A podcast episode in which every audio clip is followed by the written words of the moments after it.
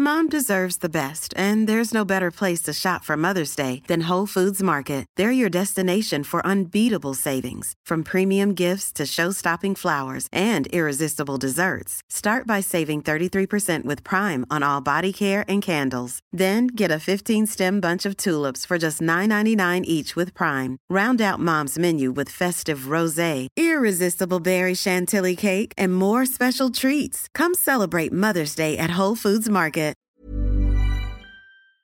Ce n'était pas arrivé depuis 2008. Ce week-end, une banque américaine a fait faillite. Il s'agit de la Silicon Valley Bank. Alors, vous allez me dire, ok, mais en quoi est-ce que ça peut nous impacter?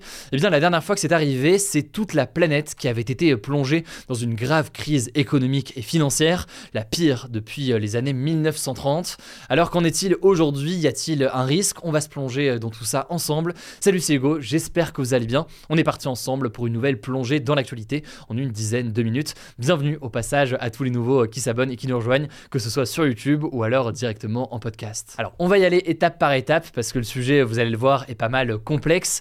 Déjà, qu'est-ce que c'est la Silicon Valley Bank, Valley Bank, vous prononcez euh, comme vous voulez. En gros, c'est une banque américaine basée en Californie qui a été créée il y a près de 40 ans justement pour financer l'innovation et particulièrement tout ce qui touche en fait aux nouvelles technologies. En gros, cette banque, elle accepte de financer des startups et des projets que beaucoup d'autres banques plus classiques n'auraient pas voulu assumer pendant longtemps car c'était des projets ou des entreprises jugées trop risquées. En fait, comme le disent certains spécialistes, c'est un peu la banque préférée des startups puisqu'elle a permis à plein de jeunes entreprises américaines de se lancer et certaines aujourd'hui ont énormément de succès et c'est bien que du coup aujourd'hui beaucoup de grosses startups américaines ont un compte dans cette banque. Alors pour comprendre ce qui s'est passé avec la Silicon Valley Bank, faut quand même comprendre comment fonctionne en soi une banque. Je vous la fais courte mais l'argent qui est déposé donc à la banque, il reste pas physiquement dans cette banque. La banque en fait s'en sert pour investir de son côté dans l'objectif de se faire plus d'argent que ce que vous lui donnez. C'est comme ça en quelque sorte qu'une banque peut se faire de l'argent. Et en général au quotidien ça ne pose pas problème en quelque sorte vu que eh bien, les clients ne sortent pas tous leur argent euh, en même temps. Donc eh bien, la banque peut en profiter et placer euh, cet argent. Mais le problème, comme je vous le disais à l'instant, c'est que la Silicon Valley Bank est spécialisée dans le secteur de la tech. Or depuis plusieurs mois, eh bien, c'est un secteur qui est très durement impacté par euh, la situation actuelle. Je vous la fais courte et je rentre pas dans tous les détails aujourd'hui, mais en fait, il y a un contexte économique qui est difficile à l'international, avec évidemment la guerre en Ukraine, la sortie de Covid qui amène pas mal de perturbations, et notamment une hausse importante des prix et une augmentation aussi euh, des taux d'intérêt. Résultat, il y a moins d'argent qui est investi euh, dans les startups, et plus largement, c'est un contexte difficile pour les startups ou pour ce genre d'entreprise. Du coup, la semaine dernière, la Silicon Valley Bank a déclaré qu'elle avait perdu beaucoup d'argent euh, cette année. Et forcément, quand une banque dit ça, bah, ça inquiète pas mal euh, les clients. Du coup, ça a créé un mouvement de panique et pas mal de gens ont voulu retirer leur argent en même temps. Le problème, c'est que la Silicon Valley Bank n'avait pas assez d'argent euh, directement comme ça pour subvenir à toutes ces demandes. Elle s'est donc débarrassée en urgence de plusieurs de ses placements financiers destinés à se faire plus d'argent pour faire en sorte que cet argent-là eh bien, soit simplement retiré par euh, les clients. Mais tout cela n'a pas suffi, l'argent qui était retiré n'était pas euh, suffisant et la banque a perdu donc au passage près de 1,8 milliard de dollars, ce qui fait forcément euh, encore plus paniquer ses clients. alors où en est la situation aujourd'hui? Eh bien pour éviter une sorte de panique générale dans le système financier mondial, les autorités américaines en fait se sont saisies en quelque sorte du problème et elles ont pris officiellement le contrôle de la banque depuis vendredi via l'agence de garantie des dépôts, c'est la FDIC. Alors l'objectif des autorités américaines, a priori, en faisant ça, c'est pas de prendre le contrôle ou possession à terme de cette banque, mais c'est surtout donc de rassurer les Américains en leur disant regardez, pas de panique, on a pris le contrôle de cette banque, vous n'avez pas besoin de retirer euh, votre argent de votre côté ou quoi que ce soit, même d'ailleurs si vous êtes dans une autre banque, puisque forcément, en cas de retrait massif de la part de toute la population américaine, là en l'occurrence, ça pourrait provoquer une énorme faillite des banques. Et donc les autorités, en prenant le contrôle de la banque, ont permis aux clients de la Silicon Valley Bank de retirer jusqu'à 250 000 dollars euh, ce lundi. Le problème, c'est qu'en réalité, pour une entreprise, 250 000 dollars, c'est pas beaucoup. Et donc, certaines entreprises ont déjà déclaré qu'elles ne pouvaient plus payer leurs salariés dans la situation actuelle. Bref, la Silicon Valley Bank est en train de faire faillite. Les autorités américaines essaient de reprendre le contrôle de tout ça pour éviter d'autres problèmes. Mais alors, quelles pourraient être concrètement les conséquences? Première conséquence qu'il faut euh, noter évidemment, cette histoire, elle menace directement à court terme le sort et euh, le futur de nombreuses notamment donc euh, des petites startups qui ne pourraient plus payer leurs salaires et les différents emprunts qu'elles ont dans d'autres banques et qui pourraient donc être contraintes de licencier ou même de fermer définitivement. Sur cette première crainte donc, c'est une crainte importante qu'il y avait ce week-end. On verra si la prise de contrôle de la banque par les autorités américaines permettra de calmer tout ça. Deuxième conséquence même si, euh, donc vous l'avez compris, les autorités américaines ont réagi très rapidement, tout cela n'a pas empêché certains investisseurs de s'inquiéter. La conséquence, c'est que les bourses européennes, par exemple, étaient en forte baisse dès leur ouverture euh, ce lundi matin. Alors euh, là-dessus, le ministre de l'économie, Bruno Le Maire, s'est voulu rassurant sur France Info. Il estime, je cite, qu'il ne voit pas de risque de contagion.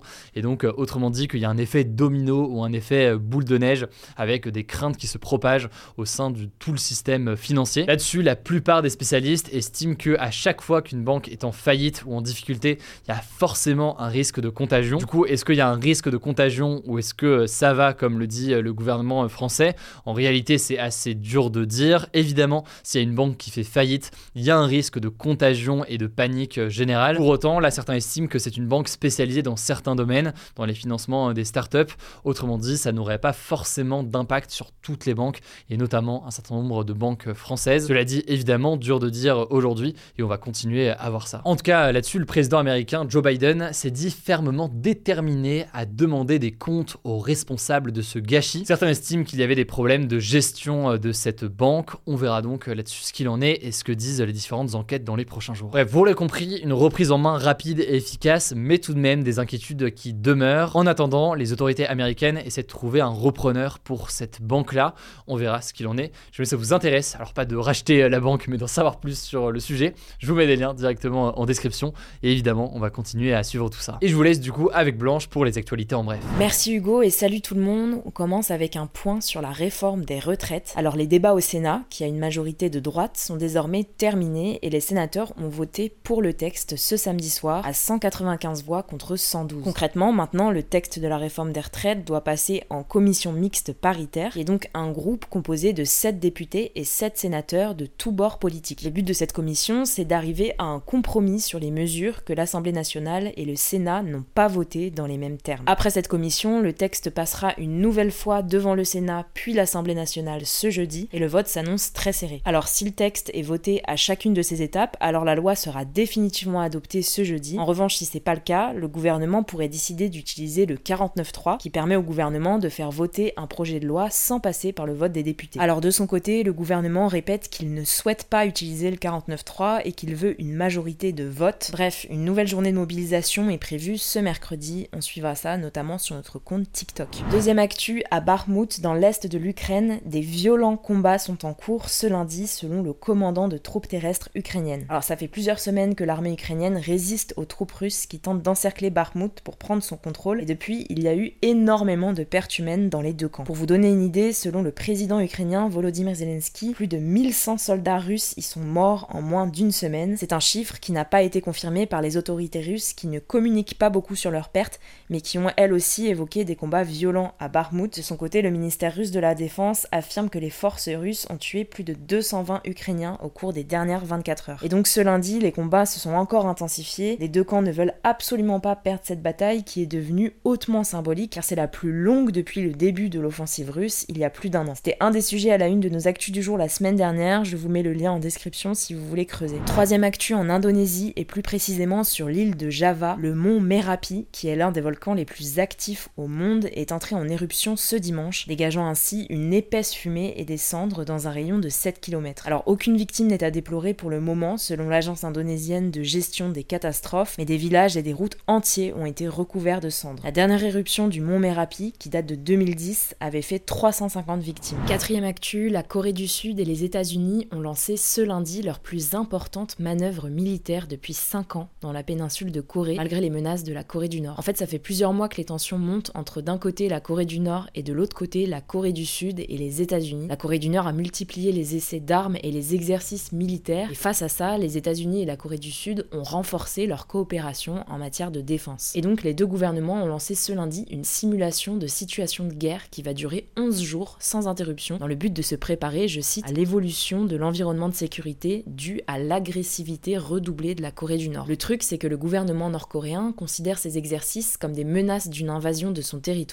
et donc risque de continuer à répondre par des tirs de missiles et des manœuvres militaires. Je vous tiens au courant de l'évolution de la situation. Cinquième actu rapidement, aux États-Unis, le Congrès, donc l'équivalent du Parlement en France, a voté la déclassification des renseignements sur l'origine du Covid-19. Concrètement, ça veut dire que toutes les informations détenues par les services de renseignement américains sur l'origine de la pandémie vont être accessibles à tous. Bon, jusqu'ici, la plupart des études sur le sujet concluaient à la naissance du virus sur le marché aux animaux de Wuhan, mais au fur et à mesure des mois, les Américains se sont également mis sur la piste d'une fuite d'un laboratoire. En tout cas, la directrice du renseignement national, Avril Haines, l'a assuré, il ne s'agit ni d'une arme biologique ni d'une manipulation génétique. Enfin, dernière actu, ce dimanche soir aux États-Unis a eu lieu la 95e cérémonie des Oscars qui récompense les films sortis en 2022. Et il y a un film qui s'est vraiment distingué des autres, c'est la comédie déjantée Everything Everywhere All at Once, réalisée par Daniel Kwan et Daniel Scheinert qui a raflé au total 7 récompenses sur ses 11 nominations. Alors dans ces 7 récompenses, il y a notamment celle du meilleur film, du meilleur réalisateur, de la meilleure actrice pour Michelle Yeoh ou encore du meilleur second rôle masculin pour Kewi Kwan. D'ailleurs pour l'anecdote, Michelle Yeoh est devenue la première actrice d'origine asiatique de l'histoire des Oscars à remporter cette récompense. On peut aussi citer Brendan Fraser, connu pour son rôle de George de la Jungle, qui a remporté l'Oscar du meilleur acteur pour son rôle dans le film The Whale, sorti la semaine dernière au cinéma. Les grands perdants de cette édition 2023, ce sont les Banshee qui n'a remporté aucun Oscar malgré ses 9 nominations. Même chose pour Elvis et ses 8 nominations, ou encore Tar et ses 6 nominations. Si vous voulez un palmarès plus détaillé, on a fait un post sur notre compte Instagram hugodécric.pop. Voilà, c'est la fin de ce résumé de l'actualité du jour. Évidemment, pensez à vous abonner pour ne pas rater le suivant, quelle que soit d'ailleurs l'application que vous utilisez pour m'écouter. Rendez-vous aussi sur YouTube ou encore sur Instagram pour d'autres contenus d'actualité exclusifs. Vous le savez, le nom des comptes, c'est Hugo Décrypte. Écoutez, je crois que j'ai tout dit. Prenez soin de vous et on se dit à très vite. Mom deserves the best, and there's no better place to shop for Mother's Day than Whole Foods Market. They're your destination for unbeatable savings, from premium gifts to show-stopping flowers and irresistible desserts. Start by saving 33% with Prime on all body care and candles. Then get a 15-stem bunch of tulips for just $9.99 each with Prime. Round out Mom's menu with festive rosé, irresistible berry chantilly cake, and more special treats. Come celebrate Mother's Day at Whole Foods Market.